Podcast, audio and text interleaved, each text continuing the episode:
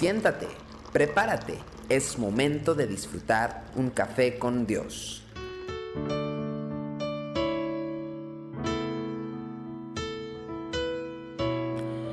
Qué bueno que juntos podemos disfrutar de un café con Dios. Hoy Jeremías capítulo 20, versículo 7 dice, Me sedujiste, oh Jehová, y fui seducido. Más fuerte fuiste que yo y me venciste. Cada día he sido escarnecido, cada cual se burla de mí. Este capítulo de Jeremías nos cuenta de uno de los puntos más bajos en la trayectoria del profeta.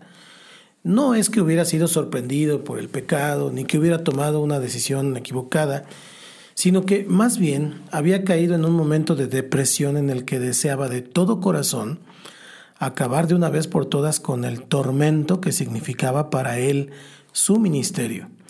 Este tipo de bajón es común en los que hemos sido llamados a servir como líderes entre el pueblo de Dios. Y en general, en cualquier ámbito, todo líder va a experimentar al menos una, eh, una vez en la vida el deseo de dejarlo todo. Las palabras de Jeremías nos proveen una interesante perspectiva sobre el origen del verdadero liderazgo en la Biblia. El líder eficaz rara vez busca ser líder, al contrario, la mayoría se resistió al llamado que Dios trajo a sus vidas porque hubieran preferido encontrarse en otro lugar, realizando otra tarea diferente a la que el Señor les proponía. Moisés argumentó largo y tendido con Jehová, buscando la forma de convencerlo de que él no era la persona indicada para ir a hablar con el faraón. Hasta le dijo tartamudo, soy. Gedeón, por ejemplo, se, se tardó con varias pruebas a aceptar el encargo que el ángel de Dios le había traído. David estaba enteramente ocupado en cuidar las ovejas de su padre cuando llegó Samuel a ungirlo como rey. Jeremías, como bien dice el texto de hoy, fue seducido por el Señor. No se entregó fácilmente, pero el Señor fue más fuerte que él y dice que dice el profeta que acabó vencido. En resumen, estos hombres llegaron a ser líderes a pesar de sí mismos.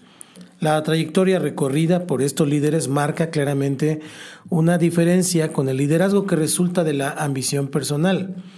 ¿Cuántas veces hemos escuchado a personas inquietas y quejosas que revelan lo mal que están en, su congregación o en el grupo en el que se encuentren, porque ellos están para cosas más grandes, y lo pongo entre comillas, ¿no?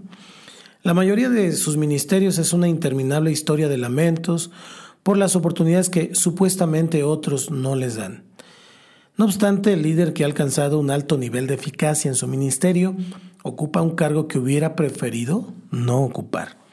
Puedo decir a título personal que nunca busqué ser lo que soy. Simplemente yo lo único que quería era cantarle al Señor. Así son las cosas en el reino. Los que quieren no son tomados en cuenta y los que no quieren son llamados porque no es del que quiere ni del que corre, sino del que Dios tiene misericordia. Es la manera más eficaz del Señor para que el ministerio no sea impulsado por la ambición de sus hijos, sino por el sentido de llamado que Él nos hace.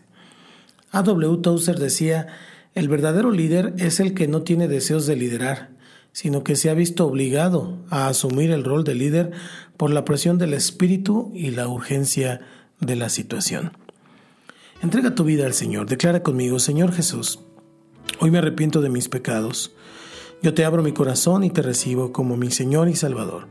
Por favor, entra en mi vida y hazme la persona que tú quieres que yo sea. Te lo pido en el nombre de Jesús. Amén. Desde el Centro Cristiano Yotepec, esto es Café con Dios. Nos vemos mañana, si Dios quiere. Tu amor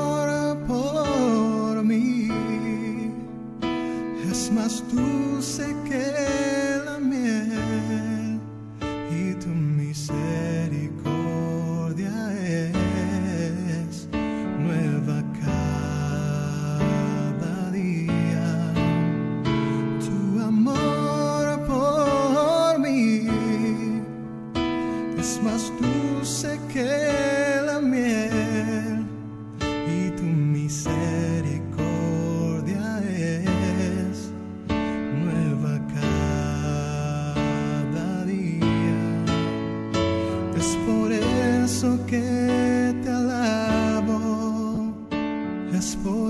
eso que te sirvo, es por eso que te doy todo mi amor. Es por eso que te alabo, es por eso que te sirvo, es por eso que